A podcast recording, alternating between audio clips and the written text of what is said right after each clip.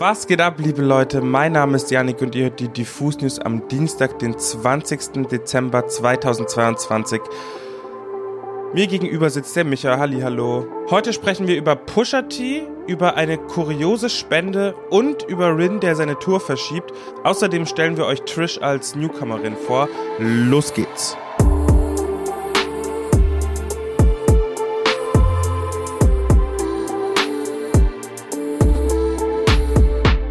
Ja, zum Start heute mal etwas Kurioses und zwar geht es um den Rapper Young Gravy.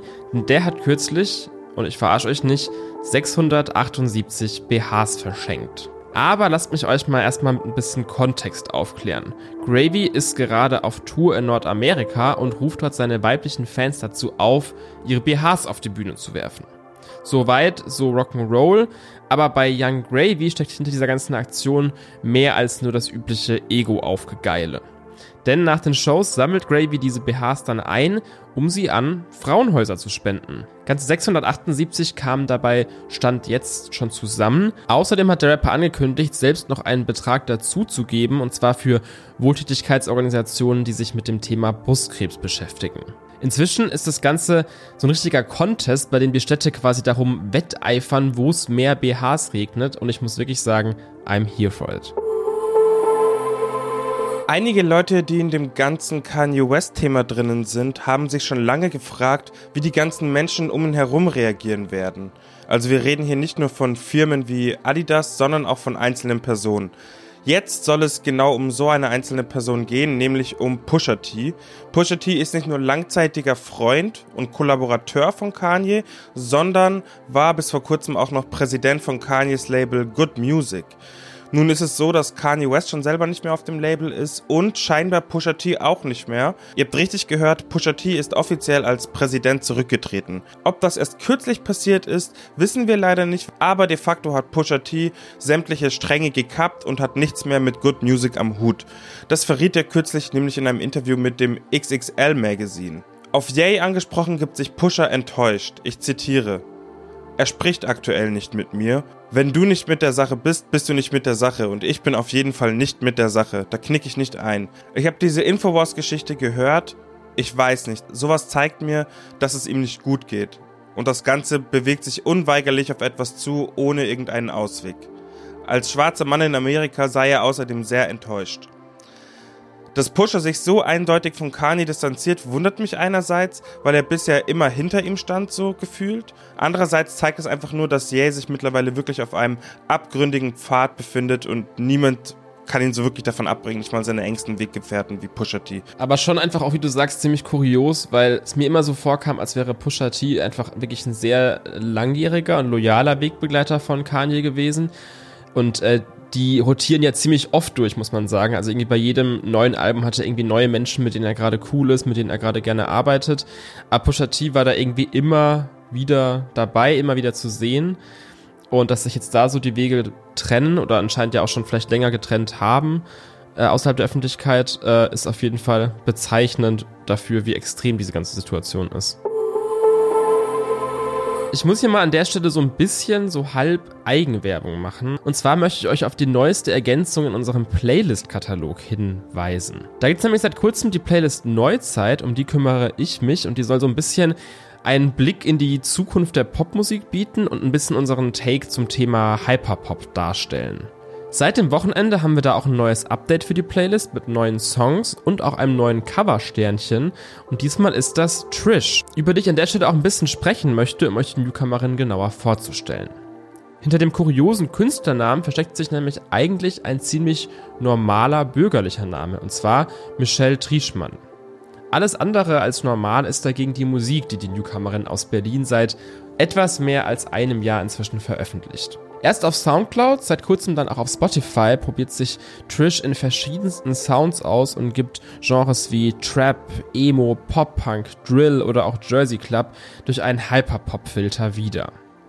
Obwohl es auf Soundcloud schon ein ganzes Tape von der Newcomerin gibt, haben es bisher nur drei Songs auf Spotify geschafft. Seit Freitag ist diese Information aber auch veraltet, denn Trish hat ihren neuen Song Airdrop veröffentlicht.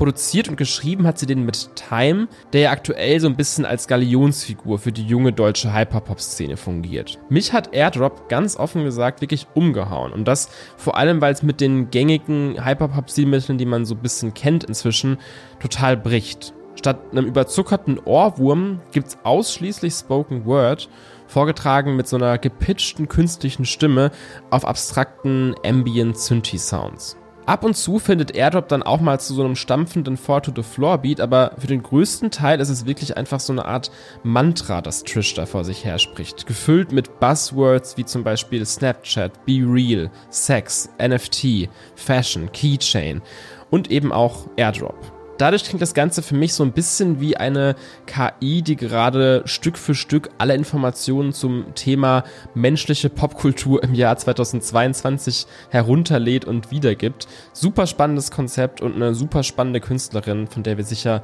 bald noch mehr hören. Also hört euch Trish und Airdrop an und am besten gleich die ganze Neuzeit-Playlist.